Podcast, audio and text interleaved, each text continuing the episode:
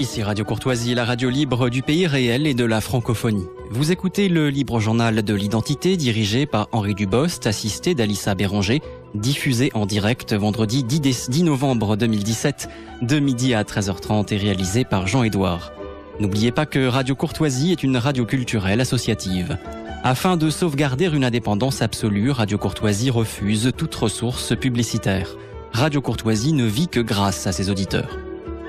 Aidez-nous à demeurer libre, adhérez à notre association. Pour cette année, la cotisation minimum est de 40 euros.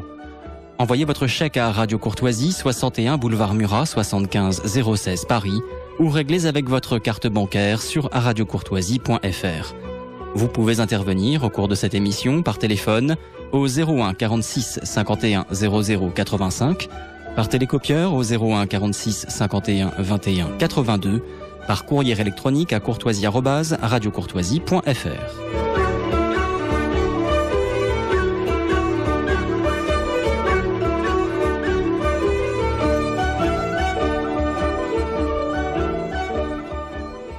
Chers amis de Radio Courtoisie, très heureux de vous retrouver une nouvelle fois à l'écoute de ce libre journal de l'identité.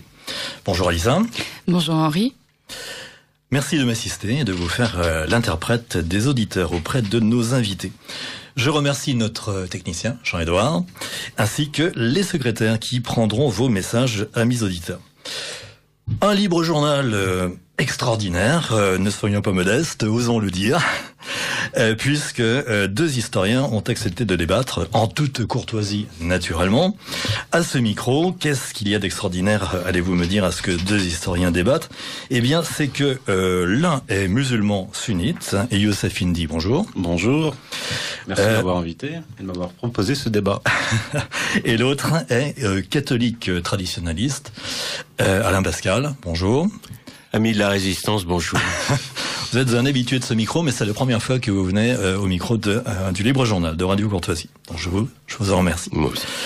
Euh, messieurs, donc merci de vous être prêtés à cet exercice périlleux, d'autant plus périlleux que le sujet que nous allons aborder concerne les origines de l'islam à travers la gnose, la kabbale, le Talmud, le messianisme juif. Donc beaucoup de notions très sulfureuse que vous allez traiter avec tous les égards et toutes la, les précautions qui s'imposent. Euh, j'en suis absolument euh, persuadé. Bien. Vous vous appuierez entre autres sur vos ouvrages respectifs, Youssef Indy, Occident et Islam, sous-titré Sources et genèse messianique du sionisme, de l'Europe médiévale au choc des civilisations, tome 1, préface de Jean-Michel Vernochet, édition Sigeste. Et le tome 2 devrait sortir incessamment, je crois. Euh, fin 2018, début 2019. C'est pas ce que vous me disiez la dernière fois. Hein. Si, si. Ah, j'avais compris, mais plutôt 2018, un courant. Enfin bon, j'espère que c'est pas l'Arlésienne, c'est bien juste. Euh, il, va, il va sortir. Oui, oui, il va sortir. J'y travaille, j'y travaille. Vous y travaillez, d'accord. Mais vous avez une petite mine d'ailleurs, je trouve. Hein. Euh, bah, je travaille beaucoup. Bon, d'accord. Et Alain Pascal, Islam et Kabbale contre l'Occident chrétien, édition des CIM, édition originale 2001 mais euh, réédité en 2015, très largement réactualisé tant il s'est passé de choses depuis cette époque euh, lointaine. Youssef Indy, votre donc votre nom n'est pas n'est pas étranger à nos auditeurs puisque je vous ai reçu à plusieurs reprises à ce micro. La dernière fois, c'était il y a quatre semaines. Vous êtes venu nous parler des origines euh, messianiques, messianisme juif pour être précis, de la révolution de 1917 en Russie et ces deux saisons puisque nous commémorons le centenaire de l'événement. Le 3 mars dernier, je vous ai reçu pour euh, La mystique de la laïcité, sous-titré Généalogie de la religion républicaine de Junius Frey à Vincent Payon. Et euh, Alissa Béranger, euh, ici présente, s'est entretenue avec vous en juin dernier sur la géopolitique du Moyen-Orient. Voilà, donc vous êtes un vieux briscard de l'émission. et merci d'être revenu à ce, à ce micro. Merci à vous de m'inviter régulièrement. Amis auditeurs, si vous souhaitez euh, écouter ou réécouter euh, ces émissions, rendez-vous sur le site de notre radio, Libre Journal de l'Identité. Vous trouverez euh, l'ensemble de ces libres journaux depuis l'origine, à la condition naturellement que vous soyez cotisant de Radio Courtoisie. Et honnêtement, 40 euros l'année pour avoir accès à un inestimable trésor d'archives, c'est vraiment donné. Donc n'hésitez pas et n'attendez pas. Bien, euh, Youssef Indy, vous êtes euh, également l'auteur de, des mythes fondateurs du choc des civilisations, euh, et donc tous les ouvrages que je viens de citer sont aux éditions euh, Sigest. Oui, tout à fait. Alain Pascal, donc c'est la première fois que je vous reçois ce micro du Libre Journal de l'identité, et je pense que ce n'est pas la, la dernière, puisque vous êtes l'auteur d'ouvrages clés pour qui veut comprendre des choses essentielles depuis la fondation du monde. Euh, votre œuvre fait de vous l'un des, principaux euh, penseurs du fait religieux. Vous êtes en quelque sorte le Mircea Iliade du XXIe siècle. non, je le dis sans ironie parce qu'effectivement, c'est une œuvre importante et qui, euh, qui devrait être davantage euh, connue. Et donc, vous avez effectivement, vous passez parfois au micro de Radio Courtoisie, euh, je vous inviterai euh, plusieurs fois pour, pour parler de, de, votre œuvre dans le cadre de ce libre journal de l'identité. Avec plaisir et je vous remercie infiniment. C'est très flatteur. Islam et Kabbal est le tome 2 de votre série de quatre tomes intitulé La guerre des gnoses. Et vous êtes par ailleurs auteur en 2013 de euh, La trahison des initiés, tous ces ouvrages aux éditions des CIM.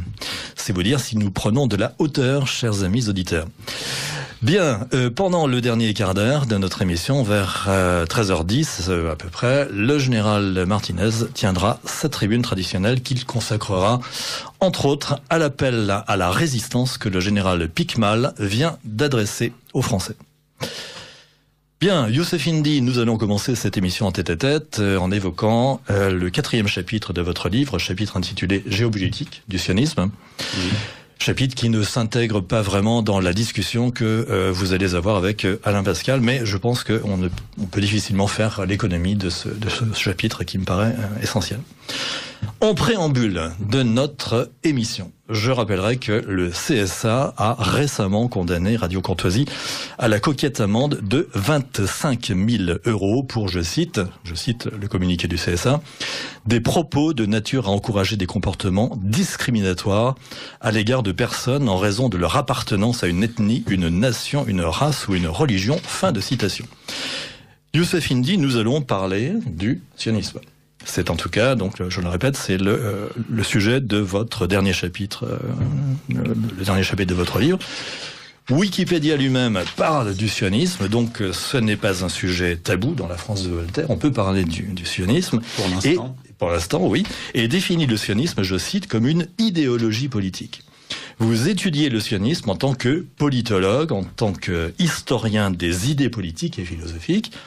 Les propos que vous allez tenir sont ceux d'un penseur du fait politique. À aucun moment, vous ne songeriez à encourager quelque comportement discriminatoire que ce soit à l'égard de qui que ce soit. Rassurez-moi. Je, n'ai jamais été condamné, ni pour mes écrits, ni pour mes, euh, mes comment dire mes prises de position en public ni euh, d'accord d'accord. Conférences. vous, jamais. vous, vous, me disiez hors micro que vous nous avez dit euh, vous avez à la sortie de, de, de, votre livre en, donc livre dont nous avons parlé en 2016 en 16 c'était en février 2016 euh, vous m'avez dit que votre livre avait été non, ce livre là le premier dont on parle est sorti en septembre 2015 ah 2015 pardon. Ouais. d'accord. Donc effectivement euh, mais depuis cette époque vous m'avez dit que alors ce, ce livre avait été euh, épluché par un cabinet oui, oui, oui, oui, je, je, sais que. On va dire proche du CRIF. On oui, oui, oui, oui. L'association proche du CRIF l'a commandé dès sa sortie et je et sais qu'un cabinet d'avocats. Le, le cabinet d'avocats n'avait rien trouvé à non, proche. Jamais, j'ai jamais été condamné. Pourtant, il a été lu donc, et épluché. Ouais. Épluché. Donc, et euh... j'ai été attaqué par des,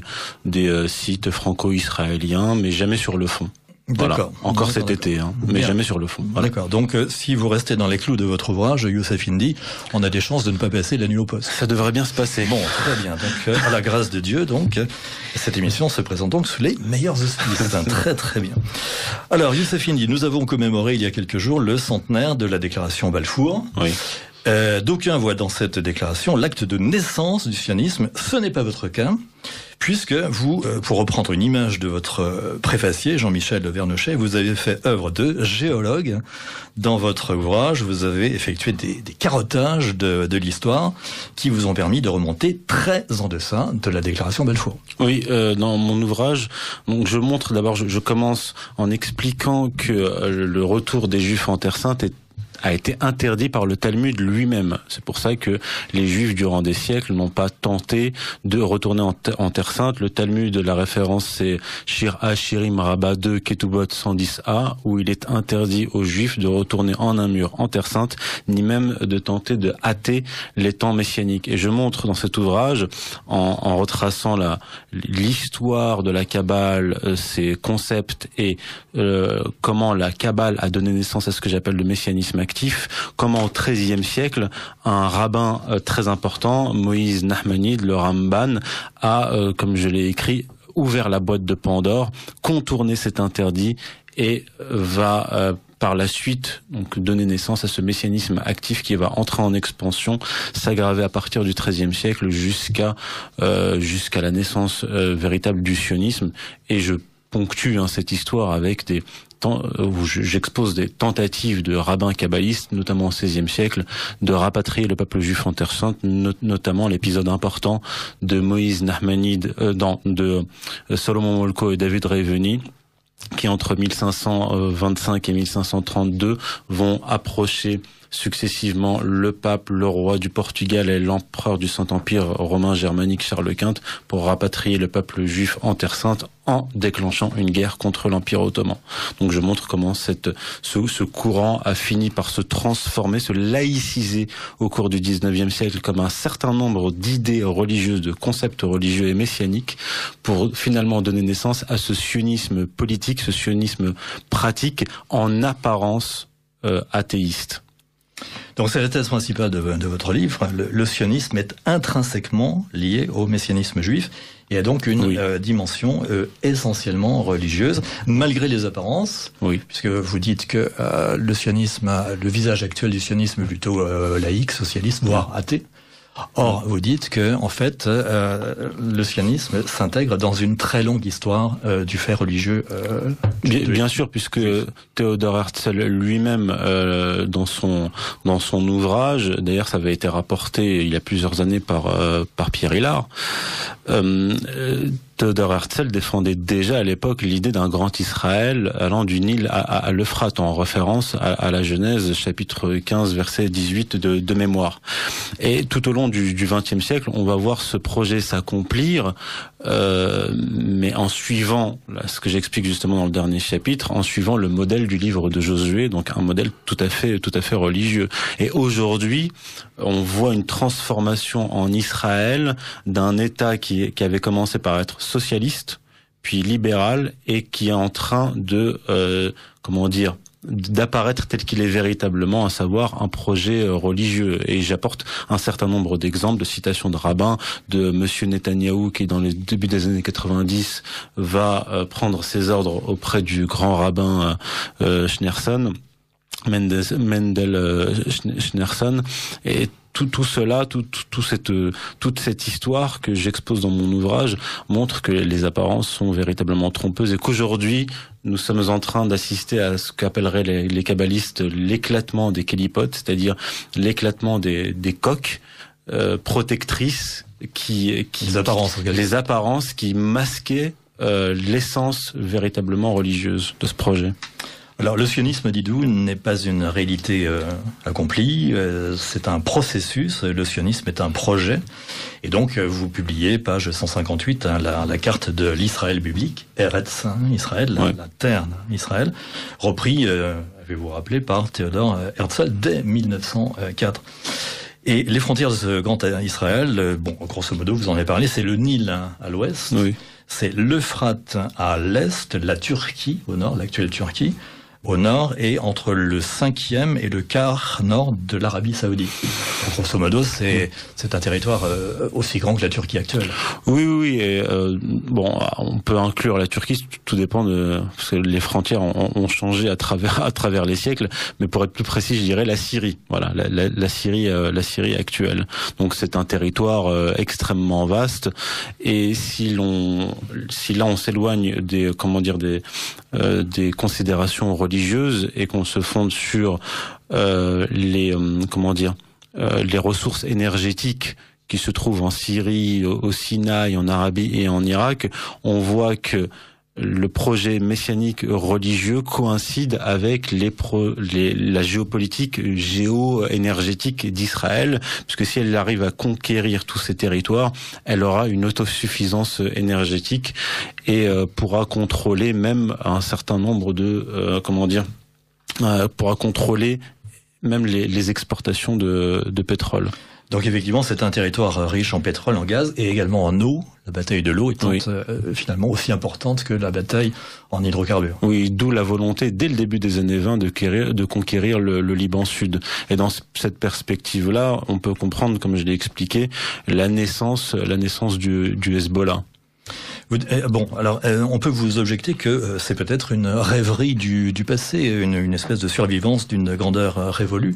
Est-ce que euh, vous, vous avez des faits précis qui montrent que c'est encore la politique actuelle de l'État hébreu? Bah, Bien sûr, à la fin de l'ouvrage, euh, je montre que euh, cette politique de destruction des pays arabes autour d'Israël a été faite par les États-Unis, mais sous l'influence du lobby pro-israélien aux États-Unis et sous l'influence des dirigeants israéliens. Ils ont travaillé depuis longtemps, pas seulement depuis le 11 septembre 2001, qui a été d'ailleurs extrêmement utile dans ce sens, mais depuis plusieurs décennies. Je cite par exemple le plan Odedinon. Plan Odedinon. Nous allons en parler en effet. Voilà, le plan Odedinon en 1982 et, euh, proposait la destruction de tous les États musulmans, du même, du Maroc au Pakistan, en s'appuyant sur les différences ethnico euh, ethnico-religieuse.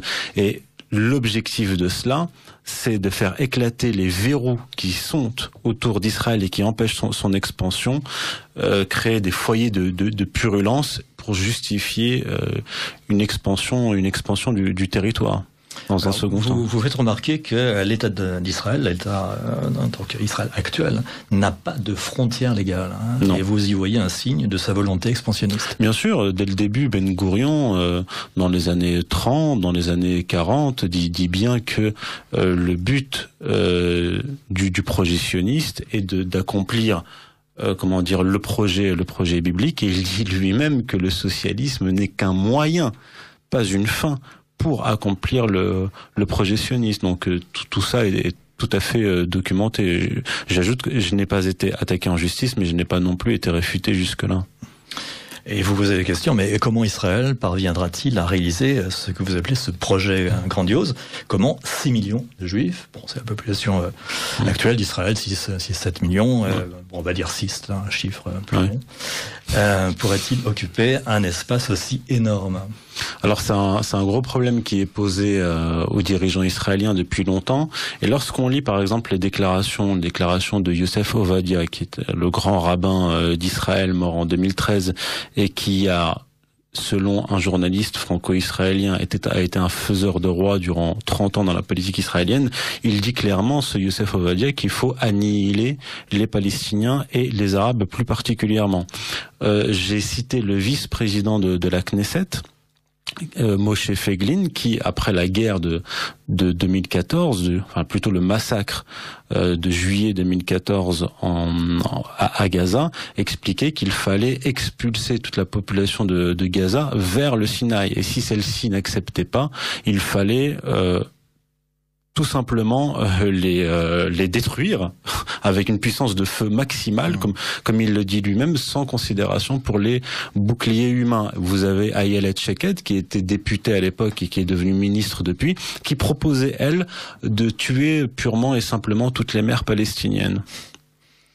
Mais je cite aussi Zbigniew Brzezinski qui, qui est mort cette année d'ailleurs et qui est un grand géostratège américain et le qui grand échiquier. Voilà, l'auteur du, du, grand échiquier et, euh, qui, qui a aussi été derrière les Moudjahidines euh, d'Afghanistan qui ont donné naissance plus tard à Al-Qaïda pour détruire euh, l'Union soviétique. Lui-même expliquait Zbigniew Brzezinski que c'est lui qui dit qu'un pays de 6 millions de, personnes motivées ne peut pas contrôler un tel territoire. Et implicitement, il dit en fait clairement dans, son propos qu'il faut euh, réduire la soit réduire la population arabe, soit augmenter la population juive.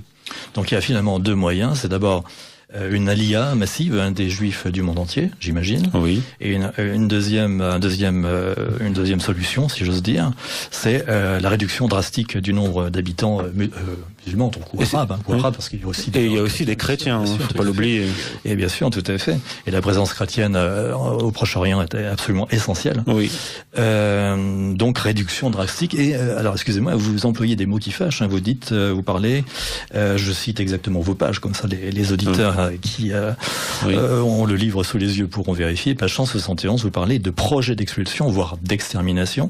Et page 228, euh, épuration ethnique et génocide. Euh, excusez-moi, Oui. mais les, ch- les mots sont forts. Alors à chaque fois que j'écris cela, c'est tout de suite après une citation, par exemple du rabbin Ovadia, de Moshe Feglin ou de ou de Ayelet Sheket. D'ailleurs, ce projet d'épuration ethnique a été actif euh, dès dès les années 20. Par exemple, je donne l'exemple euh, en 1947 de, du massacre du village de Da- Dar Yassin, euh, puis de, de la, ce qu'on appelle la Nakba, c'est-à-dire la l'expulsion de 700 000 euh, Palestiniens. Je cite Moshe Dayan, euh, qui a été un homme politique important israélien, qui lui-même dit que tous les villages juifs que vous voyez sur la carte étaient en fait des villages arabes que nous avons euh, tout, tout simplement fait disparaître et euh, qu'on a remplacés par des villages juifs. Donc su- sur la sur la longue durée, ce travail d'épuration ethnique sur le plan ter- territorial a été a été accompli et fait et je me base strictement sur des auteurs israéliens ou les dirigeants israéliens eux-mêmes. Alors vous avez parlé du livre de, de Josué. Euh, c'est un livre effectivement quand on, on lit ce livre, c'est un, livre d'une violence euh, inouïe. Oui. Et euh, vous pensez vraiment qu'il inspire la politique actuelle du Je- J'ai fait une comparaison entre les- la conquête telle qu'elle est décrite dans le livre de Josué et la conquête sioniste tout au long du XXe siècle. Et ce qui saute aux yeux, c'est que les dirigeants israéliens ont suivi ce programme de conquête, ce projet de conquête, à la lettre. Euh, par exemple, si j'ai- j'ai entendu une fois euh, le Ariel Sharon, l'ancien premier ministre qui était un, général, qui disait que durant la guerre de 67 et même 73, il s'était rendu auprès du grand rabbin Mendel Schneerson pour avoir des conseils militaires. C'est-à-dire que y a toujours, même pour des, euh, des, des dirigeants juifs euh, athées en apparence, il y a toujours l'arrière-fond, l'arrière-fond religieux. Et c'est pas pour rien si euh, le grand rabbin dont, dont je vous ai parlé, Yosef Ovadia, a été un des principaux conseillers des dirigeants israéliens et même des militaires. Ils sont venus le rencontrer euh, lorsque euh, les, Israéliens, les dirigeants israéliens voulaient attaquer l'Iran. Ils étaient venus pour lui demander conseil et pour euh, recevoir son appui. En 2013, la revue scientifique américaine PLOS Medicine a fait état de 500 000 morts civiles euh, lors des deux guerres d'Irak. En 2015, l'Association internationale des médecins pour la prévention de la guerre nucléaire, une association prix Nobel Ouais. de la paix en 1985, établit à 4 millions de morts civiles le coût humain des interventions occidentales en Irak, Afghanistan, Syrie et Libye. Oui. Euh, ces chiffres euh, sont-ils, selon vous, vraiment euh, signent une volonté euh, génocidaire? Alors justement, ça, ça vient appuyer mon propos. Euh, C'est vrai que quand on parle de d'épuration ethnique, hein, etc., on peut se dire, mais bon, euh, on, on a affaire à du délire. Mais si on voit l'histoire du XXe siècle et ce qui s'est passé au Proche-Orient depuis les attentats du, euh, du, du 11 septembre 2001, moi les chiffres que j'avais encore en tête il y a quelques années, c'était un million de morts en Irak, 350 000 en Afghanistan, plus de 100 000 en, en Libye. Euh, en Syrie, on est à on sait pas exactement entre 200 000 et 300 000 morts. Euh, si ça c'est pas une épuration ethnique, sans, sans parler des, des chrétiens qui sont systématiquement massacrés, parce que dans le plan Odedinon de restructuration du monde musulman, vous avez euh, proposition de création d'un État kurde, chiite, sunnite, alaouite, mais aucun État chrétien. Donc dès le départ, il y avait une volonté d'expulser le- les chrétiens, euh, les chrétiens du, du Proche-Orient, pour avoir véritablement là ce, ce que j'appelle une stratégie du choc des civilisations, avec d'un côté un bloc monolithe musulman. euh, qui irait du, du, du, du Maroc à l'Indonésie strictement musulman contre un bloc occidental chrétien Oui, mais on, avec les chrétiens qui euh, chrétiens d'Orient qui, sont censés fuir vers, vers l'Europe. On vous objectera que ces morts sont la conséquence des interventions des, États-Unis et de leurs euh, vassaux occidentaux et pas d'Israël. Mais justement, ce que je disais en début de propos et ce que j'explique dans mon livre, c'est que les interventions américaines en Irak d'abord, puis euh, en Syrie, la destruction de la Libye, tout ceci a été vendu par les dirigeants israéliens et les lobbyistes pro-israéliens aux États-Unis. Et je, m'appuie euh, pour, le démontrer sur les travaux qui n'ont pas été réfutés de Stephen Walt et John Mersheimer, deux universitaires américains qui ont écrit un livre important qui s'appelle Le lobby pro-israélien et la politique étrangère américaine. Et ça, ils le démontrent. Ils démontrent bien que ce ne sont pas les lobbies pétroliers ou de l'armement qui ont voulu détruire les pays musulmans, mais bien le, pro, le, le lobby pro-israélien, les dirigeants israéliens. Alors finalement, ça pose euh, le, problème de l'alliance entre euh, messianisme juif et messianisme protestant, ce qu'on appelle le, courant néoconservateur. Oui, alors euh, je, retrace cette histoire des... alors il y a eu des tentatives, comme je l'ai dit, au Moyen Âge, fin du Moyen Âge, pour raccrocher l'Église catholique romaine au messianisme juif. Ça a échoué pendant longtemps, et les, cette alliance a été effective à partir du, du XVIIe siècle, notamment cette fameuse alliance entre Olivier Cromwell, le puritain fanatique qui a massacré à tour de bras les Irlandais et les Écossais pour établir le, premier Commonwealth, et euh, le rabbin, rabbin kabbaliste, chef de la communauté juive d'Amsterdam, Menassé Ben Israël, mais aussi Menassé Ben Israël et un certain nombre de protestants millénaristes qui qui l'appuyait. Donc le, début de cette alliance, cette alliance commence à ce moment-là, au XVIIe siècle, et elle ne va jamais s'arrêter. Et effectivement, ces protestants millénaristes fanatiques sont en apparence chrétiens, mais leur structure, leur vision du monde, leur vision de l'histoire est euh, totalement juive. Des choses euh, assez paradoxales dans votre euh, livre et dans, en particulier dans le, quatrième chapitre. Euh, j'ai cru comprendre que vous disiez, vous écriviez que Daesh sert le projet sioniste. Ça paraît quand même totalement paradoxal. Non, ce n'est absolument pas paradoxal puisque il y a deux stratégies pour détruire les pays, pas seulement les pays musulmans, mais aussi par exemple la Russie. C'est soit une destruction directe, ce que j'appelle par le haut, par des bombardements, par une guerre, comme ils l'ont fait en Libye soit une destruction par le bas, pas par les groupes terroristes. Et j'ai mis en évidence que ces groupes terroristes, y compris Daesh, d'ailleurs ça a été dit par l'ancien chef suprême de l'OTAN, euh, que je cite dans mon livre, euh, Wesley Clark, qui a affirmé en 2015 que Daesh a été créé par les Américains à la demande de leurs alliés pour détruire le Hezbollah. Donald Trump lui-même qui est l'actuel président des États-Unis, a affirmé durant sa campagne que Daesh était une création de l'administration américaine. Et il y a un certain nombre de documents que j'ai pu rapporter, notamment lors d'une conférence que j'ai donnée euh, l'an dernier en février 2016, si ma mémoire est bonne, avec Jean-Michel Vernochet, sur les origines de, de, de Daesh et du wahhabisme, où j'ai apporté un certain nombre de documents montrant que les États-Unis ont très largement appuyé euh, Daesh et sa création. Donc l'objectif de Daesh, pas seulement Daesh, Al-Nosra, l'armée syrienne libre rattachée aux frères musulmans, était de détruire ces pays euh, musulmans ces États qui constituaient des verrous à l'expansion de l'État israélien.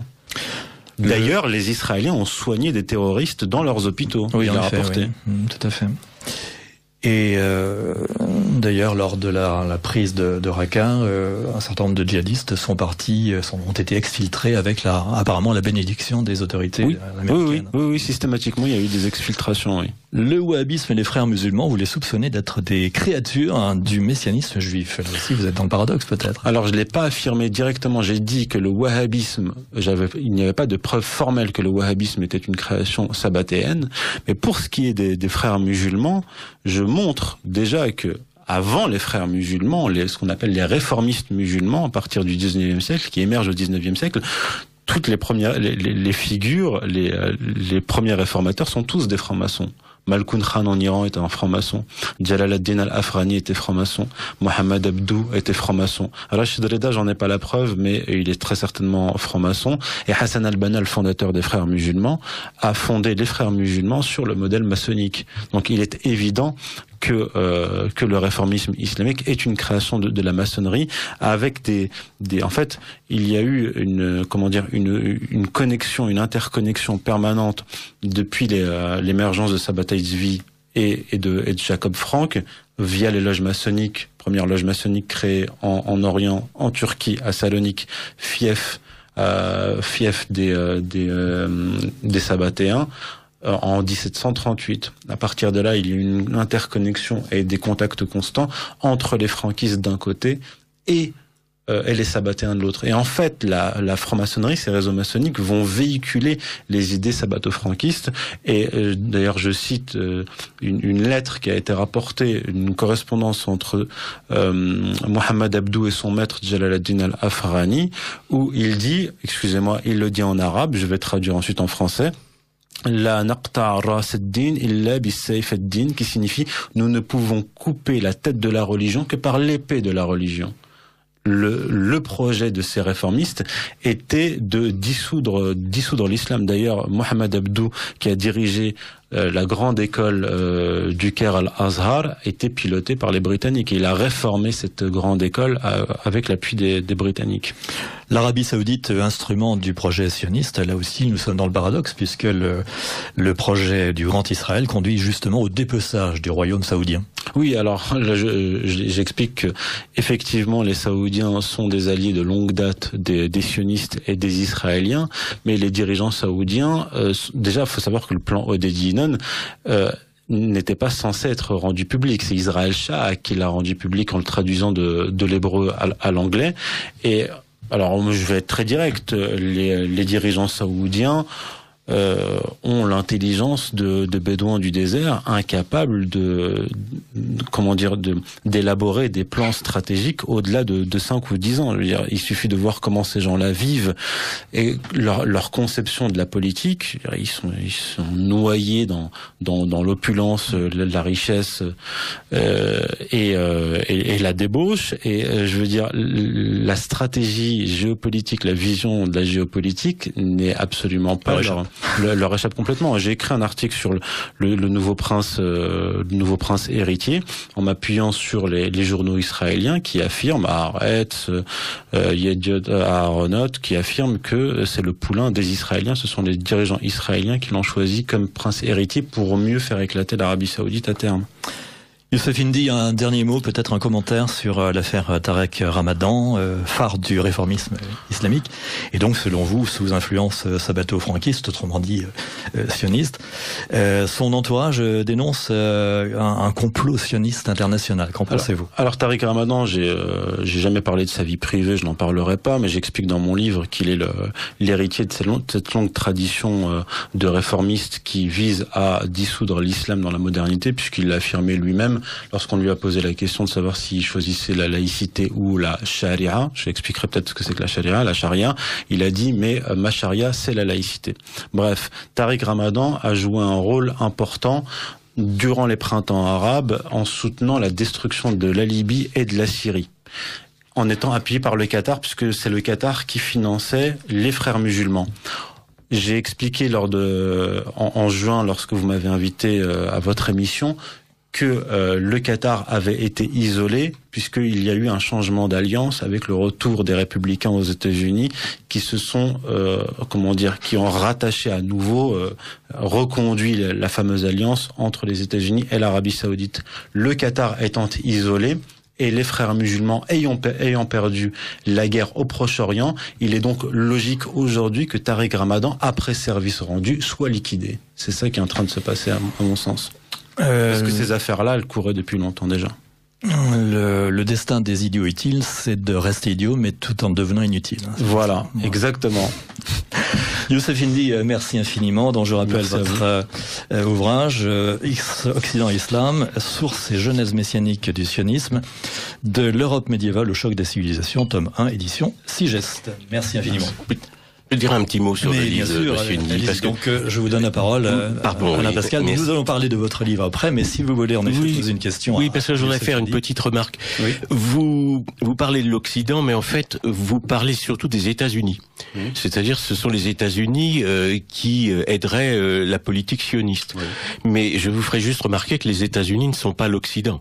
Mhm. Euh, la, la civilisation occidentale, c'est une vieille civilisation d'abord païenne, on va dire celte, euh, germanique, euh, grecque, romaine, qui ensuite est devenue chrétienne. Donc c'est la notion d'Occident chrétien, civilisation à laquelle je suis extrêmement attaché, et que les États-Unis sont apparus à une période tardive, et que le rêve américain lui-même n'est pas un rêve occidental, c'est un rêve, c'est un rêve oriental. Alors je n'en parle pas dans le livre dont on va parler aujourd'hui. je l'évoque dans La Renaissance, cette imposture, parce que c'est de l'époque, c'est après 1492.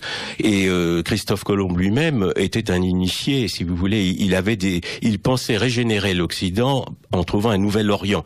Euh, quand les, les rois catholiques le l'aident à faire sa son expédition, eux veulent prendre l'islam à revers, tandis que lui veut trouver un, un nouvel Orient. Donc il y a tout dans le rêve américain, au début du rêve américain, il y a déjà l'annonce de ce sera le mondialisme. Donc je pense qu'on peut lier le sionisme au mondialisme parce que les deux sont quand même parallèles. C'est-à-dire ce sont deux démarches parallèles de, de destruction d'anciennes euh, contrées, d'anciens pays pour euh, abolir un certain nombre de frontières. Donc on, on est dans la même euh, logique. Donc le, et ensuite les États-Unis. Je n'ai rien contre les Américains, bien entendu, mais les bien sûr, mais les États-Unis sont gouvernés par des forces occultes, donc euh, effectivement, et ils ont préparer aussi la révolution. Ils sont euh, absolument liés à, tout le phénomène révolutionnaire. Donc je ne pense pas qu'on puisse opposer l'islam simplement à l'Occident à travers les États-Unis. et en, en, plus, les États-Unis sont un melting pot, alors que l'Occident avec une autre origine ethnique caucasienne. Alors, euh, pour, euh, oui, pour répondre brièvement, je n'ai jamais écrit que euh, l'Occident s'opposait au monde musulman. J'ai d'ailleurs écrit dans l'introduction de mon second ouvrage qu'il ne fallait pas confondre ce qu'on appelle fallacieusement aujourd'hui l'Occident en intégrant les États-Unis et le monde anglo-américain. J'ai dit qu'il fallait bien faire une distinction entre le monde latin, le monde germanique et le monde anglo-américain rattaché au messianisme juif et qui a, via l'OTAN et l'Union européenne, absorbé l'Europe continentale. Voilà. Donc, mais, alors, ça, je vous remercie de cette, de, de oui, cette précision. Bon, je ne connais pas encore votre deuxième livre, mais je le lirai quand il sortira. Son temps. mais une, une, autre remarque, pardon. Vous mais, êtes d'accord au moins sur, euh, sur ce premier Oui, non, mais c'est très bien. Le, la correction, vous l'avez faite. Ne nous assimilons pas aux États-Unis, même si nos gouvernements sont dirigés par des marionnettes qui obéissent. C'est un autre problème. Ça, ça n'est pas nous ce n'est pas nous, peuple français euh, notamment. et ce n'est pas nous, catholiques non plus, évidemment. Euh. et la deuxième remarque que je voudrais faire, alors là, euh, peut-être assez brièvement, c'est qu'effectivement, vous vous plaignez de, de, ce qui se passe au Moyen-Orient, mais si on, on transporte le, le, même problème chez nous, vous avez aujourd'hui un lobby, un lobby qui n'existe pas, parce qu'on va l'appeler par son nom, le lobby qui n'existe pas, et qui pousse à l'immigration. Donc en fait, l'islam, les, pays musulmans se plaignent de ce qui peut se passer au Moyen-Orient, mais, je suis désolé de dire, vous profitez de la même politique mondialiste pour venir en Europe. C'est-à-dire que l'islam euh, vient en Europe par le biais d'une politique mondialiste. Donc il y a une petite euh, une, comment dire une, une, petite contradiction. On ne peut pas se plaindre d'un côté et bénéficier de l'autre. Alors juste en latin que je ne traduirai pas, n'est-ce pas Nemo propriem turpitudinem allegans. Donc je suis sûr que tous les auditeurs de Radio Courtoisie auront traduit. Bien sûr, bien sûr. Alors euh, donc, pour, pour répondre, alors je, n'ai pas écrit qu'un livre, j'en ai écrit euh, trois, et aussi le, le dernier. J'ai écrit un certain nombre d'articles. On m'a déjà posé la question sur ce phénomène-là. J'ai déjà dit que euh, d'abord je ne me plains pas de la destruction du monde musulman. Euh, j'écris un livre où je, rapporte des faits, j'explique. Deuxièmement, j'explique bien que si l'on détruit le monde musulman par des bombardements et par le terrorisme, l'on détruit aussi le monde occidental, l'Europe, par un phénomène bien identifié qu'on appelle le système de libre-échange. Je vais pas entrer dans, dans, le détail, mais qui a été fait par décision politique, par les membres de l'oligarchie, et ce système de libre-échange vise à détruire abattre les frontières, laisser euh, se déplacer les capitaux et les hommes, ce qui appauvrit le monde occidental puisque ça a produit des délocalisations, mais aussi ça vide ce qu'on appelait hier le tiers-monde de ses forces vives en les faisant venir en, en Europe. Et j'ai toujours, depuis que je m'exprime publiquement, condamné cet effet de migration de masse parce qu'il concourt à la destruction et du monde occidental et du reste du monde. Une espèce de coup oui, vous avez raison. Donc ça y est, j'ai retrouvé. Nul ne peut se prévaloir de ses propres turpitudes. Bravo. Je n'ai pas regardé sur Internet, hein, vous êtes d'accord? Donc Alain Pascal, écoutez, j'ai envie de faire le, même préambule hein, qu'avec euh, Youssef. C'est- Vous, écrivez, euh, donc je, je vous cite, j'ouvre les guillemets, dire que euh, l'islam est un instrument, bon, c'est en tout cas la thèse que vous allez développer, dire que l'islam est un instrument revient à innocenter les musulmans. C'est ce que vous écrivez. Donc, nous sommes bien d'accord, Alain Pascal, ce que vous allez dire ne constitue en rien une attaque contre les personnes en raison de leur religion. Votre discours est celui d'un penseur, du fait politique. Vous pouvez condamner des, idées, des idéologies, euh, des intentions que vous estimez criminelles, mais en aucune façon vous ne condamnez des personnes. Nous sommes bien d'accord. Oui, euh, je ne condamne pas évidemment les musulmans, mais enfin, quand des musulmans commettent des crimes, ils commettent des crimes. Euh, ça, ça n'est pas en fonction de leur religion. Enfin, D'accord, mais pas Si, d'amalgame. c'est pas d'amalgame. Oui, enfin, pas d'amalgame. Pas de généralisation. oui, si l'on veut, Ouais. mais enfin, je vais quand même faire une remarque. Non, écoutez, alors vous allez payer les 25 000 euros, hein, d'accord Oh, bon, je les ai largement. Bien sûr, j'imagine. Mais le, non, non, mais je je veux faire quand même une remarque sur ce propos. C'est- pas contre les personnes, mais il y a quand même des crimes qui sont commis. Il y a eu à peu près 300 Français euh, qui ont été assassinés depuis un an. Mm.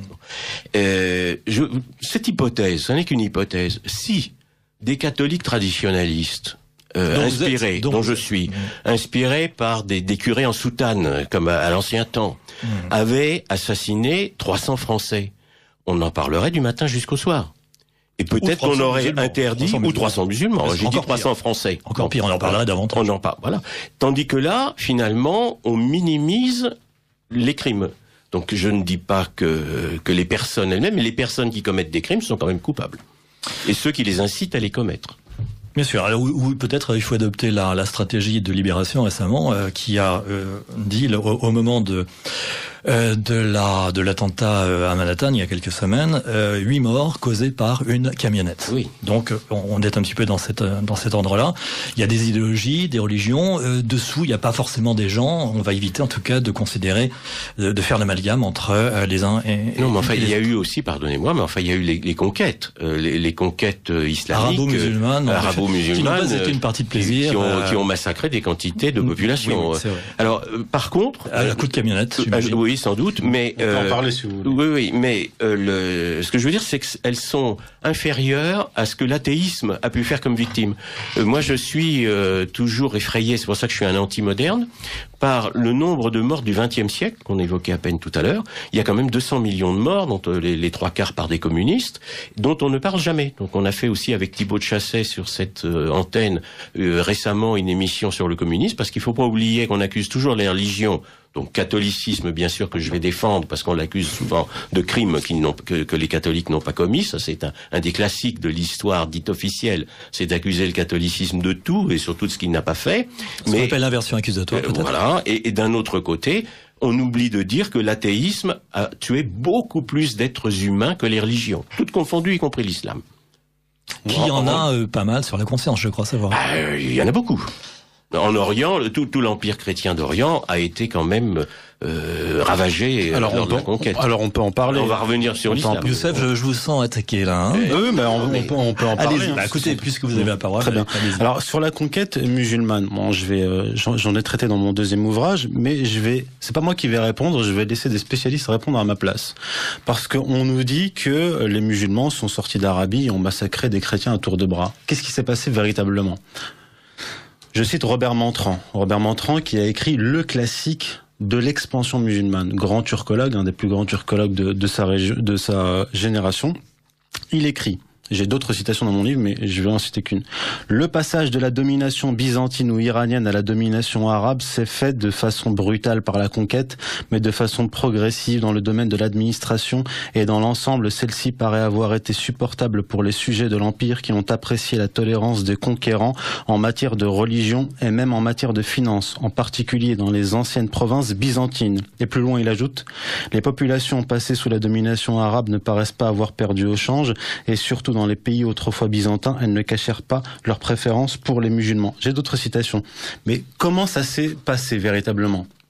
Je pense que l'historien que vous citez mériterait de se présenter à l'Académie française. Il me semble qu'il euh, il donne une version qui pourrait être appréciée par l'histoire officielle. Alors, comment donc comment donc on explique que lorsque le premier empire musulman s'installe, les chrétiens ont occupé des places importantes dans la haute administration de l'Empire musulman, en particulier dans la région de la Syrie. Par exemple, dès le milieu du 7e siècle, Ibn Sa'd un chrétien, devint chef du service le plus important de l'administration qui englobait l'armée et les finances. De plus, les principaux adjoints d'Ibn Sa'd étaient comme lui chrétiens à l'instar du gouverneur de Homs, Ibn Utal. En fait, quand l'Empire musulman s'installe, les populations, notamment monophysites, jacobites et coptes d'Égypte, qui sont persécutés par l'Empire byzantin qui est orthodoxe, accueillent favorablement les musulmans. D'ailleurs, c'est pour cette raison que quand euh, Omar ibn al-Khattab, le deuxième calife, arrive à Jérusalem, c'est le patriarche orthodoxe qui lui fait visiter euh, les lieux. Il lui demande où est-ce qu'il peut prier. Il est dans la dans l'église du Saint-Sépulcre. Il lui dit je, vous pouvez prier ici. Le, calife refuse, dit si je prie ici, les musulmans voudront s'approprier cette église. Il va dehors, il prie à côté de cette église-là, et c'est là qu'a été bâtie une, mosquée qui existe toujours aujourd'hui, qui s'appelle la mosquée Ibn ibn Khattab, et qui est juste à côté de l'église du Saint-Sépulcre. Mais je, vais poursuivre. Euh, là, on, on arrive aux Omeyyades, l'empire Omeyyade, où les chrétiens, surtout en Syrie, tiennent l'administration. Mais quand il y a la révolution abbasside, enfin quand les abbassides renversent les Omeyyades, le centre du pouvoir se déplace de Damas à Bagdad à la faveur des Perses musulmans. Donc les chrétiens perdent leur influence dans l'administration, mais ils, ils avec, avec des juifs et avec des musulmans, sont au centre du commerce et du système bancaire. Donc l'histoire des chrétiens massacrés à tour de bras au Proche-Orient, si l'on se fonde sur l'histoire, pas seulement Robert Montrand, mais Gustave Lebon, euh, William Robertson et ainsi de suite, on voit que ça ne s'est pas tout à fait passé de cette manière-là. Donc vous, vous réfutez complètement les travaux de Louis Chagnon, de euh, Philippe Conrad euh, sur les conquêtes arabo-musulmanes. Vous, vous réfutez également l'historien indien Kishori Saranlal, qui, pour sa part, euh, évalue à 80 millions de morts le génocide bien sûr. Ah, bien, bien, sûr que je les refute. oui, bien sûr. Sinon, les hindous auraient disparu. Et vous réfutez Alain Pascal, si vous me permettez voilà. parce qu'évidemment, je n'ai pas du tout la même description de la conquête islamique. Bah euh, mais bon, euh, après, on va pas. Je, je m'appuie aussi sur Henri Pirenne. Et l'Espagne. Attendez, l'Espagne, qu'est-ce qui s'est passé bon, C'est une civilisation, la soi-disant civilisation andalouse. C'est une civilisation, c'est un, c'est pas un âge d'or, c'est un âge de mort. C'est Séraphin Qui a effectivement écrit un livre euh, récemment euh, pour, montrer, pour démonter le, moi, je me suis basé sur le, le, livre d'un historien qui était Louis Bertrand, qui était des années 30, qui était à l'Académie, mais à l'époque où l'Académie représentait encore quelque chose. Et euh, là, on voit très très bien ce qui s'est passé en Espagne. et d'ailleurs, les, les, musulmans ont été aidés par des communautés. Certaines euh, communautés. Certaines communautés. Donc, euh, qui ont été en quelque sorte les, les, les collabos des occupants euh, musulmans. Alors ça jusqu'à une certaine époque, jusqu'au changement de dynastie, jusqu'au milieu du XIIe siècle. Ça, ça j'en ai parlé. C'est pour ça qu'il faut être précis. Il faut circonscrire les périodes et les zones géographiques. J'ai donné une conférence à Bordeaux en janvier dernier où j'explique effectivement que ce sont des populations juives euh, qui se rebellent contre les Visigoths, qui laissent les musulmans envahir l'Espagne. Et, j'ai dit, j'ai écrit, euh, je l'ai rapporté dans, la conférence, effectivement, les chrétiens étaient en position de d'extrême faiblesse dans l'Espagne musulmane, parce que ce sont comme des vases communicants, les, les juifs étaient extrêmement puissants dans l'administration, mais aussi dans les finances, à tel point que Ibn, Ibn Hazm, le, grand savant musulman, va condamner les dirigeants musulmans de l'époque, de, de, de là où il vivait en particulier, et les traitera de bandits de grand chemin, imposant aussi aux musulmans, pas qu'aux chrétiens, aussi aux musulmans, des taxes non coraniques, non islamiques, qui sont en fait récupéré par les élites, euh, les élites juives. D'ailleurs, il y a eu un pogrom à, cette époque-là, au XIe siècle. J'imagine que euh, Youssef Indy, quand même, le, sort actuel des chrétiens du Proche-Orient provoque chez vous tristesse et dégoût. Bah ah oui, j'en ai parlé, j'ai écrit là-dessus, et surtout, je l'explique. Il suffit pas d'être triste et dégoûté, même quand on parle de destruction de pays musulmans, de massacre de musulmans. Moi, je fais une analyse froide et j'explique pourquoi les chrétiens d'Orient sont massacrés? Comment se fait-il qu'il y avait des millions de chrétiens en Égypte et dans le reste du Proche-Orient qui vivaient, qui n'ont jamais fui le monde musulman, parce que si encore jusqu'à il y a quelques années il y avait 15 millions de chrétiens en Égypte, c'est pas parce qu'ils sont persécutés depuis 1400 ans. Cette extermination systématique des, chrétiens comme des musulmans sunnites et chiites est le fait de groupes terroristes. Et j'explique qui est derrière ces groupes terroristes. Et d'ailleurs, euh, euh, Hassan Nasrallah, qui est le chef du Hezbollah et qui est un chiite, a dit effectivement, euh, il y a des massacres de chiites, de sunnites et de chrétiens. Et il dit, mais si on prend les chiffres, c'est terroristes soi-disant sunnites massacrent en priorité plus massivement des sunnites encore. Vous voyez le, le, paradoxe? Et des chiites également. Bien sûr, chiites, sunnites, euh, yazidis euh, et, et, chrétiens. Il faut faire un travail non pas d'idéologue, mais extrêmement précis. Alain Pascal, vous dites que l'islam est une religion golem, c'est-à-dire le golem, euh, c'est un mot de, des rabbins d'Europe de l'Est qui a été employé. Euh, c'est une création euh, talmudique qui semble biblique mais qui ne l'est pas. Euh, c'est-à-dire qu'on a l'impression euh, que cette création respecte la Bible et en fait elle ne l'est pas. Donc je considère que euh, l'islam est une religion golem parce que elle veut s'inscrire. Les, les, intellectuels musulmans disent qu'elle est la troisième religion du livre, ce qui est déjà une expression qu'un chrétien peut contester puisque le, le christianisme n'est pas à proprement parler une religion du livre. Il est, il est la religion de l'incarnation. Donc on se réfère à la Bible et pardon et que l'islam ne s'inscrit pas dans la suite, pour moi, ne, s'inscrit pas dans la suite de, de la Bible. Donc, euh, il y a, si vous voulez, dans, dans l'islam, une, une relation avec, alors, le judaïsme que je vais appeler talmudique, parce qu'il faut bien spécifier qu'il y a plusieurs judaïsmes. Nous, en tant que chrétiens, nous, respectons l'Ancien Testament, y, compris le livre de Josué, hein, quels que soient les, les textes qui sont euh, telle soit la violence des textes. Il faut pas oublier que l'Ancien Testament, pour les théologiens chrétiens, c'est ce que euh, les théologiens appellent le, temps de la patience de Dieu. Donc Dieu est extrêmement patient, euh, vu les actions, mais il y a un temps. Et quand, à un certain moment, Dieu a décidé d'incarner le Fils, à ce moment-là, il y a une nouvelle alliance qui substitue à la première.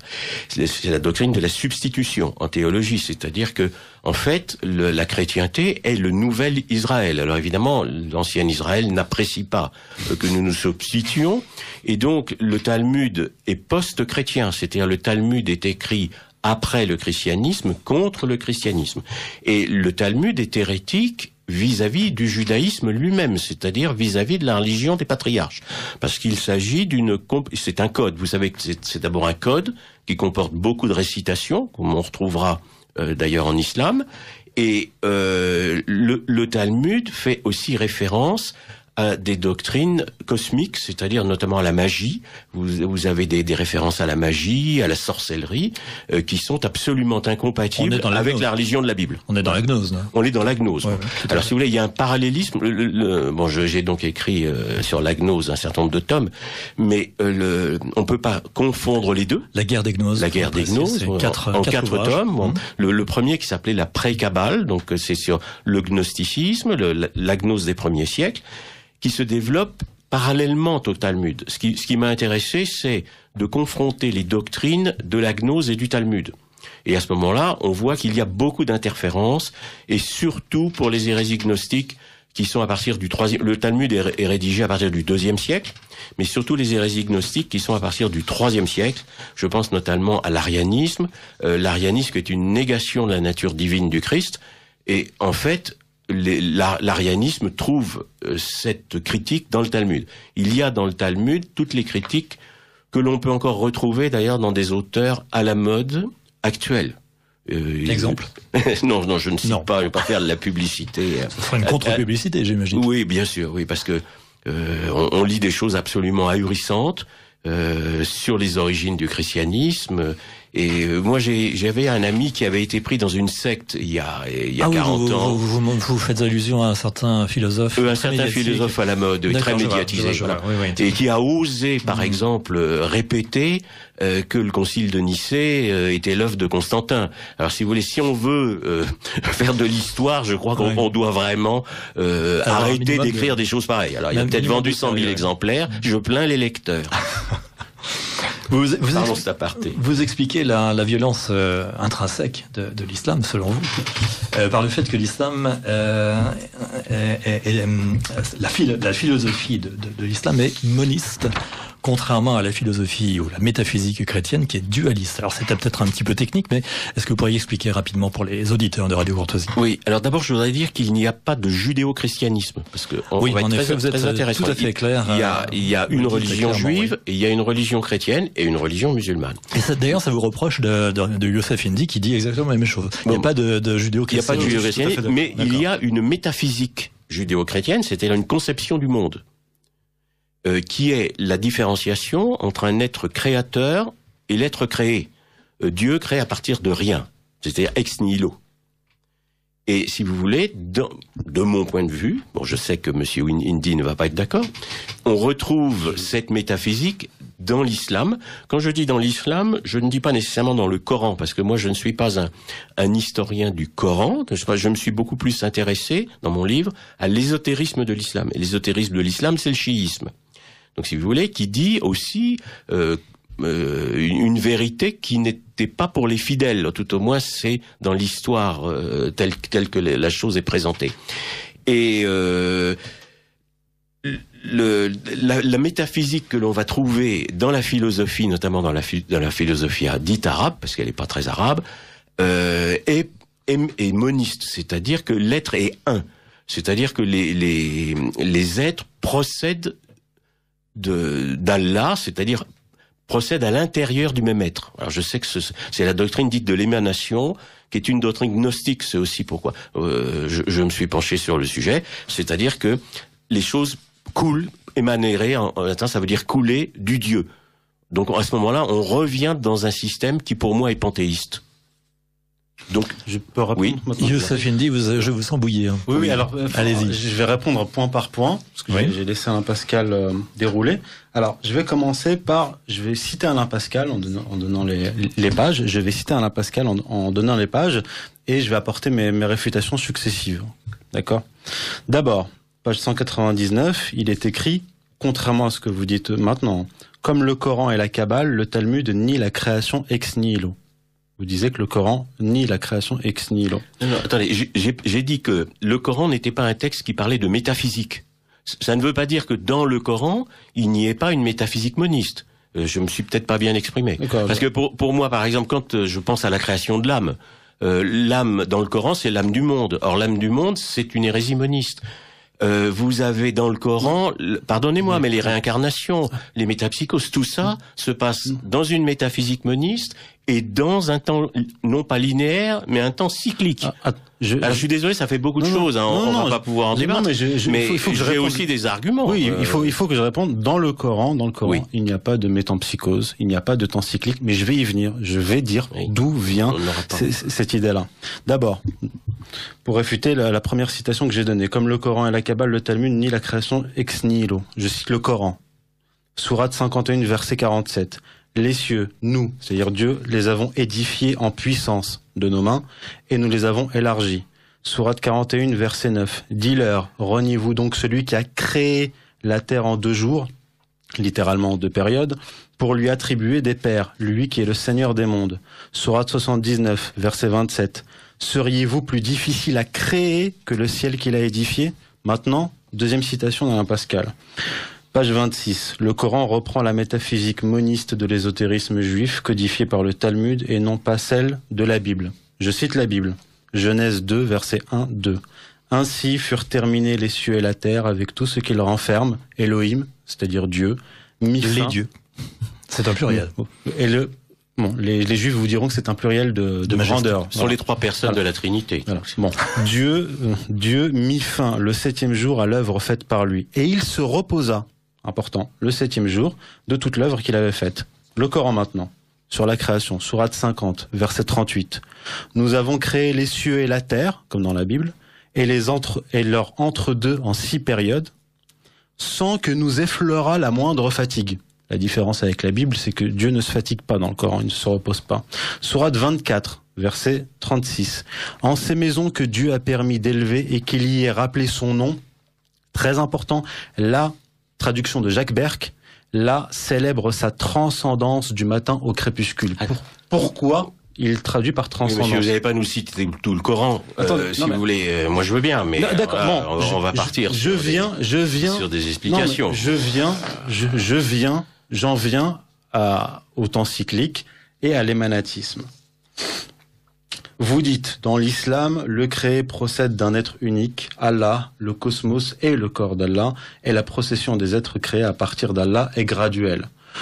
Ça n'existe pas dans le Coran, ce n'est pas dans le Coran comme je l'ai montré. À partir de l'existence du Dieu caché, le Zohar décrit la création comme une, éma- une émanation de ce Dieu. Bon, ça, ça existe pas dans le Coran, mais ça existe dans une branche du chiisme qui est l'ismaélisme.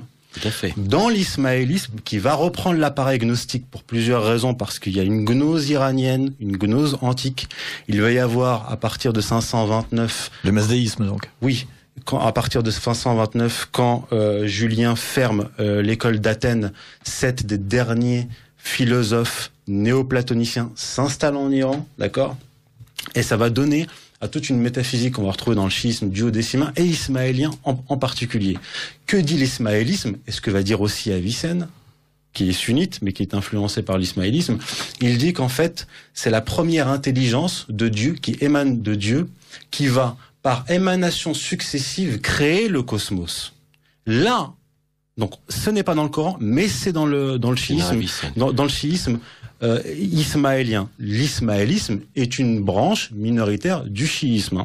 Avicenne, Avicenne le dit, d'ailleurs il reprend ce- cette thèse-là, il dit le premier des êtres qui émane de lui, la première intelligence, est son émanation.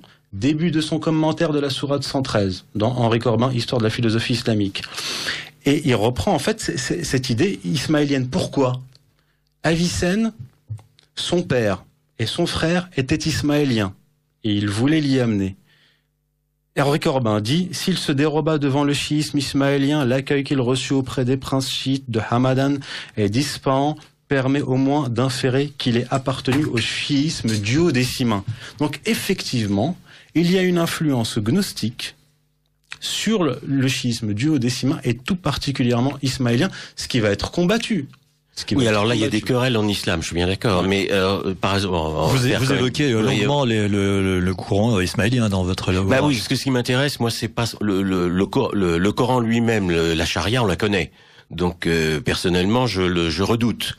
Euh, maintenant, il y a la gnose de l'islam. Moi, je, puisque j'ai écrit la gnose, la- ce qui m'a intéressé, c'est d'abord la façon dont l'islam avait transmis la gnose à l'Occident, et notamment le, la gnose hermétique. Et ensuite la philosophie, parce que ce que j'ai écrit, c'est l'histoire secrète de la philosophie. C'est pas l'histoire secrète des religions, c'est l'histoire de, de la philosophie. Donc, si vous voulez, les principes, dans les principaux euh, philosophes arabes, ce que l'on dit arabe, bon, vous parlez d'Avicenne, mais Avicenne, en fait, il est perse. Oui. C'est pas un arabe, hein, c'est un perse converti à l'islam. En plus, il est vizir, c'est-à-dire que lui aussi, il y a des intérêts matériels. Donc, c'est un, un peu un collabo. Euh, oui, oui, j'appelle les choses par leur nom. Le, le grand philosophe arabe, c'est Averroès. Mais Averroès qui est déjà aussi en rupture totale avec la Bible parce que c'est déjà un philosophe moderne qui veut c'est le premier philosophe moderne pour moi, c'est-à-dire c'est celui qui euh, veut euh, libérer si je peux m'exprimer ainsi euh, la philosophie de la théologie, c'est-à-dire c'est en islam que la première rupture se passe euh, entre la, la, la théologie et la philosophie, puisque la philosophie avant était interne à la, à la théologie. Bon. Et le troisième grand philosophe euh, dit arabe, c'est Maïmonide. Alors Maïmonide, c'est un rabbin, donc il n'est pas très arabe non plus. hein. Alors, Et alors lui, Maïmonide, lui, rejette les prophètes juifs. Il va jusqu'à rejeter le judaïsme antérieur parce que les prophètes juifs ont annoncé le Messie. Donc je voudrais quand même dire ici que nous, ce qui nous caractérise euh, euh, chrétiens, n'est-ce pas, c'est l'incarnation du Messie qui est une donnée fondamentale. Et que les Occidentaux ne doivent pas oublier, puisque euh, malgré tout le temps passe, que nous devons notre liberté au christianisme. Moi, je ne suis pas né dans un bénitier, mais à force d'étudier l'histoire et d'étudier euh, j'ai été confronté au pouvoir maçonnique et d'étudier la philosophie de la franc-maçonnerie, où j'ai trouvé que les obédiences étaient rassemblées par la gnose, c'est pourquoi je me suis penché sur cette histoire des gnoses, euh, je suis inquiet. Voilà. Youssef Indy, votre, votre réponse Pour répondre, déjà, une petite précision par rapport à Avicenne et son émanatisme, qui a été combattu pas seulement par Abu Hamid al-Ghazali, qui est un soufi orthodoxe, et bien plus tard par Ibn Khaldun, le père de la, de la sociologie, par Averroès lui-même. Averroès, il combat l'émanatisme avicénien. Maintenant, pour revenir sur Averroès plus précisément, parce que vous, Alain Pascal, vous n'êtes pas le seul. Ça fait longtemps qu'on nous répète que Averroès est le père de la laïcité, que lui, il veut euh, que la philosophie supplante la, religion. On lui a fait dire ce qu'il n'a pas dit, parce que ça, cette idée-là vient de l'avéroïsme latin, qui va donner naissance à l'avéroïsme latin politique. Que dit Averroès Qui va à l'encontre de cette idée qu'on lui impute? Il dit, dans le discours décisif, donc un traité, Puisque donc cette révélation, le Coran est la vérité, et qu'elle appelle à pratiquer l'examen rationnel qui assure la connaissance de la vérité, alors nous, musulmans, savons de science certaine que l'examen des étangs par la démonstration n'entraînera nulle contradiction avec les enseignements apportés par le texte révélé. Car la vérité ne peut être contraire à la vérité, mais s'accorde avec elle et témoigne en sa faveur. Mais l'avéroïsme, quand il va arriver après les traductions en Europe, va donner naissance à l'avéroïsme latin, et qui est déjà un dévoiement de l'avéroïsme, véritable Averroès. Et je cite, avant de terminer, deux hommes, euh, importants en Europe qui vont donner naissance à la laïcité en dévoyant l'œuvre d'Averroès. C'est Jean de Gendin et Marcille de Padoue qui, eux, vont théoriser la laïcité et vouloir soumettre l'Église au pouvoir civil, c'est-à-dire à l'empereur au roi. Et là, on est dans les débuts de la laïcité et on va attribuer à Averroès une idée qui est en fait latine. Messieurs, il ne nous reste plus que 4 minutes avant l'intervention du général euh, Martinez. Je vais vous demander un effort euh, de synthèse, euh, deux minutes chacun pour conclure. Un mot de conclusion autrement dit. Youssef, vous aviez la parole, donc on peut... Non, non, je laisse la parole à... Donc vous voulez avoir la parole à la fin. Hein. Ça, c'est très, très, stratégique. Non, non, parce bon, que... Bon. Alors, donc... Non, très brièvement... Euh, deux minutes. Oui, deux minutes. Je... Euh, j'ai retrouvé un, livre du VIe siècle qui est un livre talmudique dans lequel on trouve trois caractéristiques qu'on va retrouver dans le, dans le camp après, qui est euh, l'accusation de trithéisme en ce qui concerne le christianisme, le Dieu omnipotent et la prédestination totale. Donc on va retrouver ça. C'est pour ça que je dis qu'il y a une influence talmudique. On n'a pas eu le temps de parler de l'aventure de Mahomet lui-même.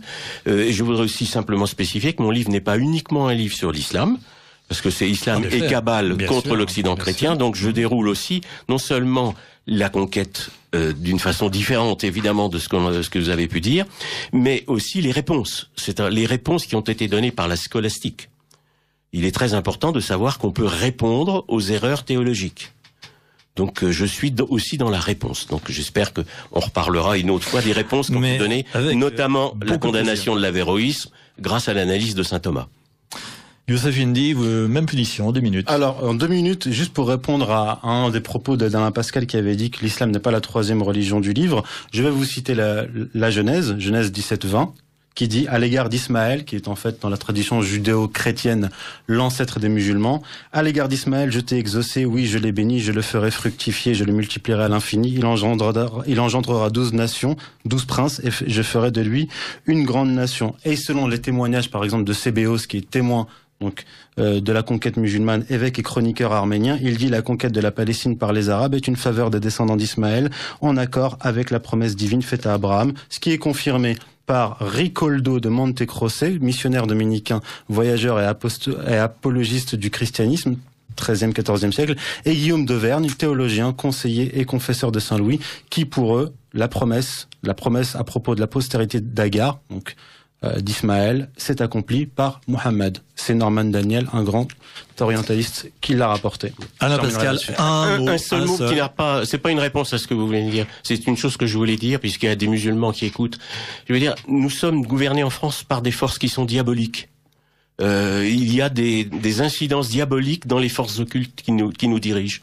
Et je, vraiment, j'invite les musulmans à bien réfléchir, à ne jamais servir d'instrument au diable. Je sais que les musulmans veulent servir Dieu. Je, les, je leur demande de considérer Dieu, n'est-ce pas? Vous considérez le Christ comme un prophète, donc comme le Messie, comme comme le Messie. Donc, si vous voulez détruire une civilisation euh, qui a été voulue par un prophète de Dieu et par le Messie en ce qui nous concerne, serait servir le diable. Donc j'exhorte les musulmans à ne pas servir le diable. Je suis tout à fait d'accord avec vous. Eh bien, écoutez, on va terminer sur ce mot euh, très écuménique, donc. Euh. Merci infiniment à vous deux, dont je rappelle vos livres respectifs. Euh, Youssef Indy, Occident Islam, source et genèse messianique du sionisme, de l'Europe médiévale au choc des civilisations, tome 1, édition Sigeste. Préface de Jean-Michel Vernochet. Et euh, Alain Pascal, euh, auteur de Islam et Kabbale contre l'Occident chrétien, édition des CIM. C'est le tome 2 de votre guerre des gnoses.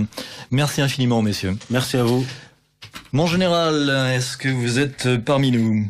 Oui, bonjour. Euh, oui, bonjour mon général. Merci d'être de nouveau fidèle pour votre traditionnelle tribune. Oui.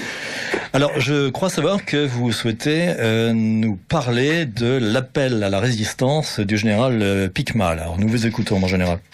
Oui, alors c'est l'occasion, effectivement, euh, comme vous, le constatez, nous sommes aujourd'hui le, 10, 10 novembre, une date qui se trouve entre deux dates particulières. Hier, nous étions le 9 et un certain nombre de, politiques se sont rendus à colomber les deux églises pour commémorer le, décès du, général de Gaulle. Alors parmi tous ces politiques qui se sont euh, déplacés hier, euh, je dirais que peu d'entre eux devaient probablement être dans la ligne de, de celui qu'ils voulaient honorer hier. Parce que euh, grand nombre d'entre eux probablement traiteraient ce personnage aujourd'hui, si on regarde bien un certain nombre de ses déclarations, et qu'on les, les, juxtapose avec la situation d'aujourd'hui, il pourrait être traité de, de, de facho aujourd'hui. Bon, donc, et donc, demain, nous sommes le 11 novembre, et demain, nous célébrons euh, la victoire de la première de la, de la, de la Grande Guerre. Alors, euh, il nous a paru euh, intéressant euh, pour revenir avec le, sur le, le général Picmal. Comme vous le savez, euh, son organisation, euh, le Cercle des citoyens patriotes et, notre organisation, conduite par euh, Yvan Blot et par moi-même, les volontaires pour la France, avons des, objectifs, une vision des choses qui, nous est commune. Alors, je, profite de, de cette occasion aujourd'hui pour donner finalement la primeur à Radio Courtoisie pour l'annonce que je vais euh, faire euh, immédiatement. Après, euh, si vous voulez, un certain nombre de, de, réflexions, de discussions qui ont été menées avec l'organisation du général Picmal et avec le général Picmal. Alors, je voudrais indiquer ceci. Le, le, rôle noble du politique et donc sa responsabilité première est d'assurer la sécurité et la protection de la nation dont il conduit la destinée. Alors cela consiste bien sûr à garantir par tous les moyens la protection à l'extérieur et la concorde à l'intérieur. Or, force est de constater qu'en raison du laxisme, du manque de clairvoyance, de l'absence de vision, du, je dirais, de la collaboration avec une idéologie mortifère, le déni de réalité manifesté par nos élites politiques depuis plusieurs décennies maintenant, eh bien, ce rôle protecteur de la collectivité n'est plus assuré.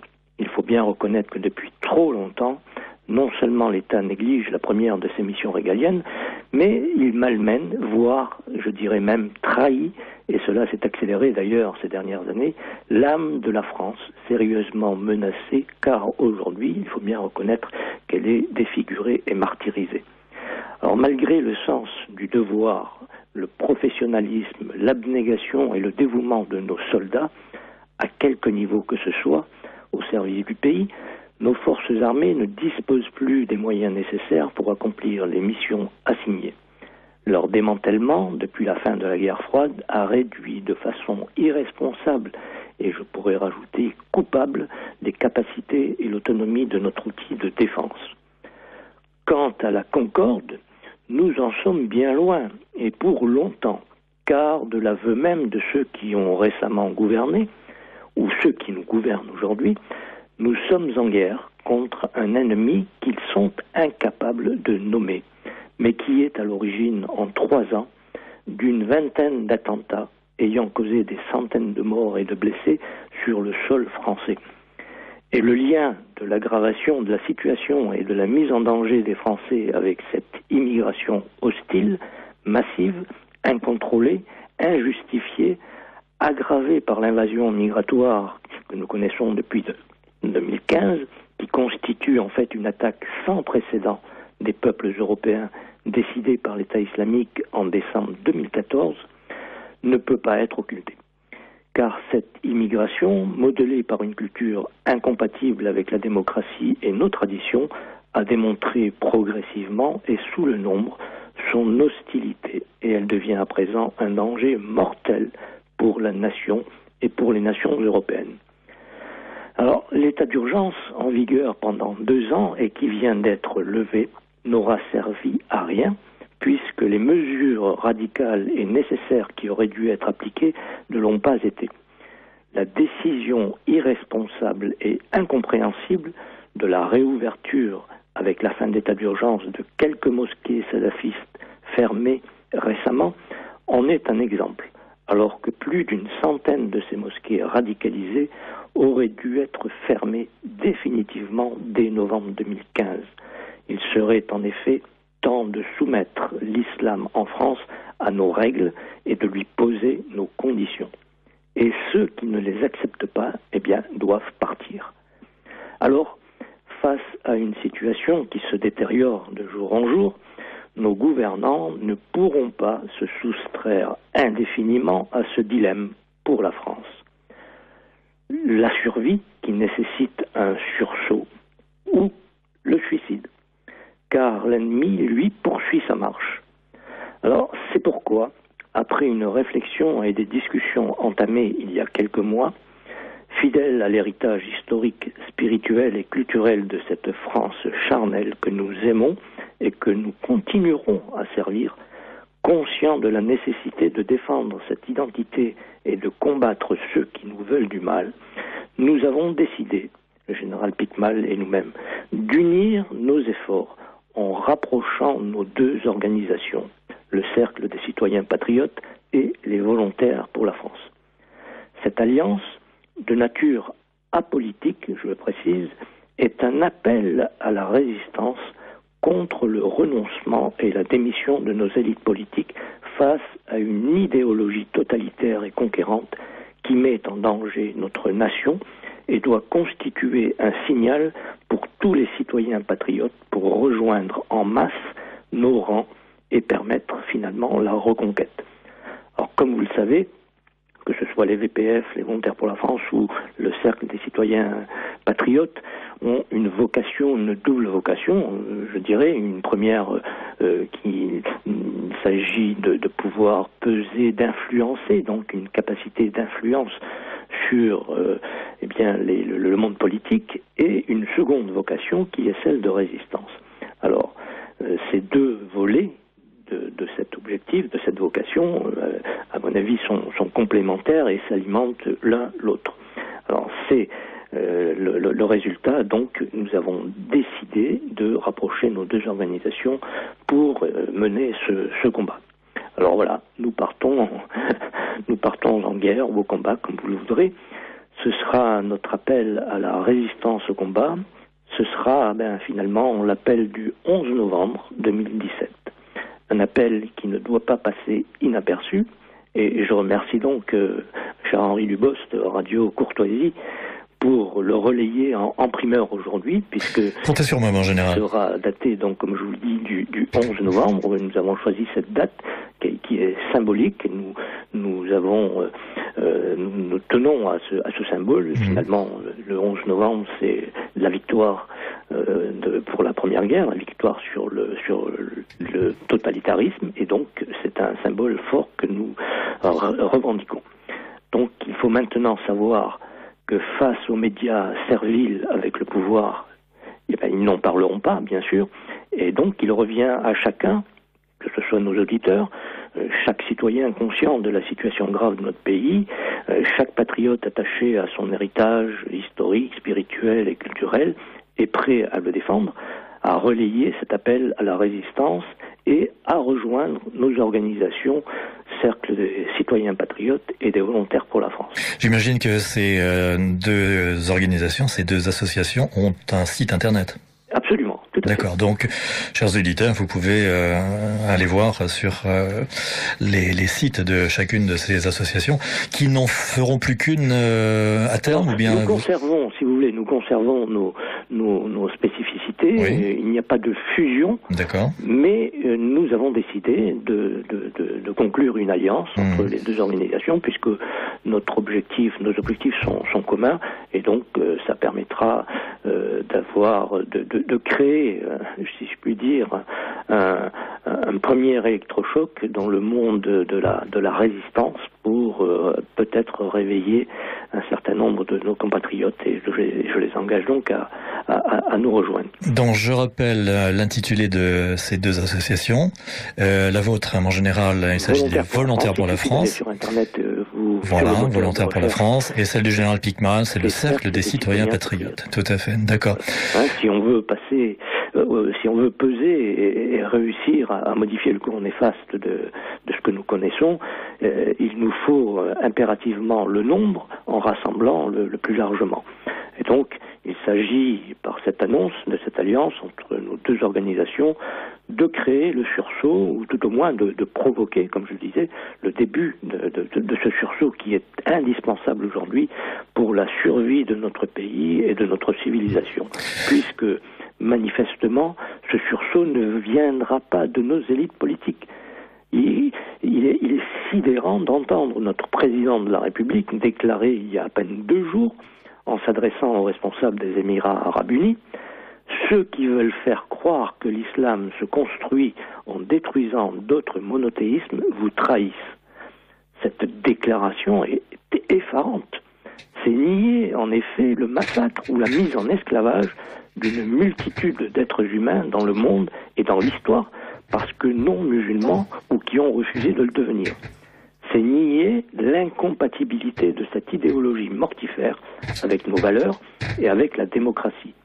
Finalement, cette déclaration reste dans la même veine que celle prononcé en Algérie alors qu'il était candidat à l'élection présidentielle, et que, dont vous vous souvenez, dans laquelle il a affirmé que la colonisation française était un crime contre l'humanité. Oui, tout à fait. C'est des propos lamentables, en effet. Oui, c'est désespérant qu'un président de la République française se croit obligé de s'abaisser à de telles négations de la réalité et de l'histoire. Cette soumission à cette idéologie criminelle est inacceptable. Ce n'est pas ainsi qu'on écrit l'histoire. Peut-être euh, obéit-il à ses maîtres? Peut-être. Bien, euh, mon général, nous allons passer, alors effectivement, relativement rapidement, puisque le temps, le temps court, euh, au problème du, du budget de l'armée euh, et ces fameux 2% du PIB. Euh, selon vous, il s'agit d'un leurre Disons que, comme je l'avais dit précédemment, euh, ce, ce, sont des promesses qui n'engagent que ceux qui les écoutent. Euh, donc je, je, veux bien euh, donner, je dirais, euh, crédit à, cette promesse. Et il, faut, il faudra donc que l'on voit comment les choses vont se dérouler dans, dans, le mandat qui, qui va s'écouler. Nous en sommes qu'à la fin des, six premiers mois. Donc, attendons de voir. Mais euh, on, sait pertinemment, et, les études qui ont été menées le, le, démontrent assez clairement, euh, déjà ces 2% euh, promis ne, ne, le seront euh, réellement qu'en 2025, c'est-à-dire trois ans après la fin du, mandat des cinq ans actuels. Et puis, euh, je dirais que le, but est d'atteindre à, cet horizon 50 milliards euh, pour euh, la défense. Or, si on part du budget aujourd'hui et, et, que l'on augmente comme, on, en, comme il est prévu de le faire euh, pour 2018 euh, le budget, je crois, d'un petit peu moins de, de, de 2 milliards, euh, le calcul est simple sur, sur les 5 ans. Euh, on n'atteindra jamais les 50 milliards en 2025. Donc, euh, est-ce un leurre Est-ce euh, j'avoue que je ne sais pas, mais je, je pense que dès l'année prochaine, d'ailleurs, nous aurons l'occasion de, de voir la, la, la tendance et, et, et, savoir réellement si, si cette promesse pourra être tenu. Mon général, malheureusement, je vais être obligé de rendre euh, l'antenne. Voilà. Je vous remercie infiniment pour ces, euh, ces deux interventions. Donc, les auditeurs auront bien retenu votre appel à la résistance avec euh, le général Picmal à travers les deux, les deux associations qui sont les vôtres, Cercle des citoyens patriotes et volontaires pour la France. Absolument. Mon général, merci infiniment et je compte sur vous, pour le 8 décembre qui est notre prochaine émission. Nous sommes bien d'accord. Merci mon général, très bientôt. Eh bien, chers auditeurs, je suis navré, je vais devoir rendre l'antenne un petit peu en catastrophe, donc je vous donne rendez-vous le 8 décembre prochain pour le prochain Libre Journal de l'identité.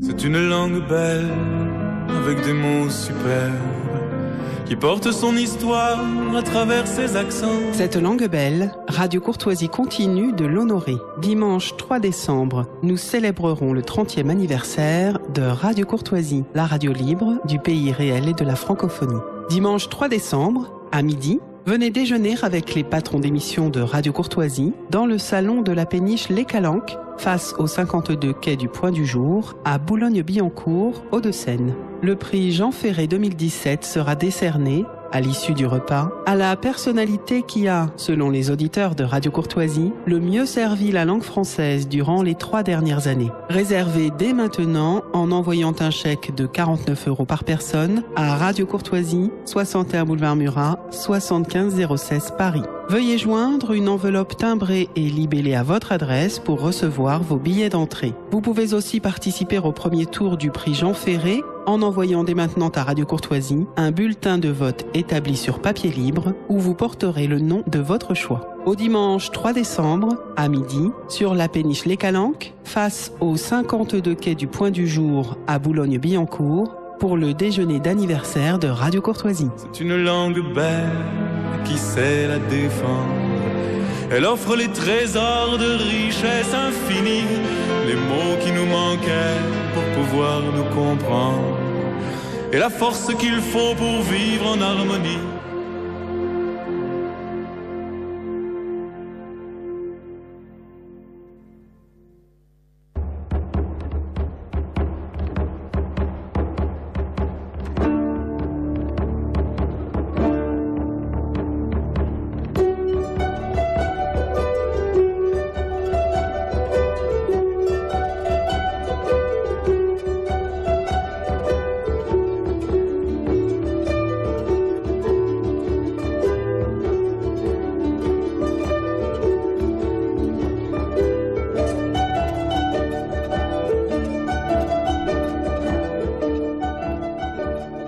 Ici Radio Courtoisie, la radio libre du pays réel et de la francophonie. Vous venez d'entendre le libre journal de l'identité dirigé par Henri Dubost, assisté d'Alissa Béranger, diffusé en direct vendredi 10 novembre 2017 de midi à 13h30 et réalisé par Jean-Édouard.